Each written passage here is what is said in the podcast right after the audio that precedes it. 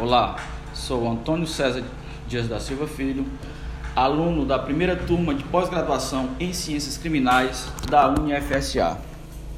E esse é o podcast Processo Penal e Teoria dos Jogos. Atualmente, o principal defensor da teoria dos jogos aplicadas ao processo penal é o professor e juiz de direito Alexandre Moraes da Rosa, onde, segundo seu posicionamento, o processo penal se estrutura como uma modalidade de jogo processual composto por um conjunto de normas jurídicas que criam expectativas de ganho ou de perca em momentos definidos por meio de jogadas temporariamente demarcadas, para os quais o Estado julgador emite comandos de vitória ou derrota. Por esse motivo, é preciso que o jogador processual antecipe expectativas de comportamento e conheça o aparato normativo dos tribunais.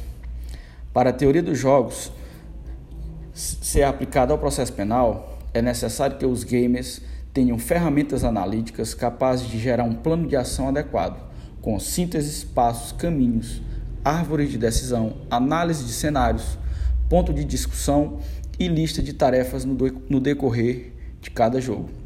Contextualizando com a teoria dos jogos, ressalto uma das lições do livro A Arte da Guerra, onde diz Informação é crucial.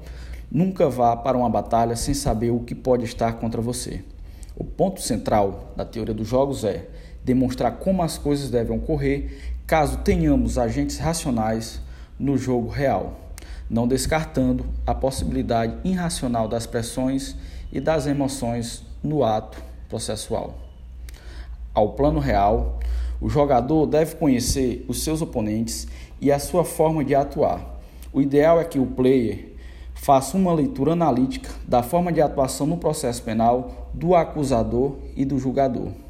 Após traçar suas estratégias, seja o protagonista de suas teses e jamais aceite ser mero instrumento de formalidade do processo.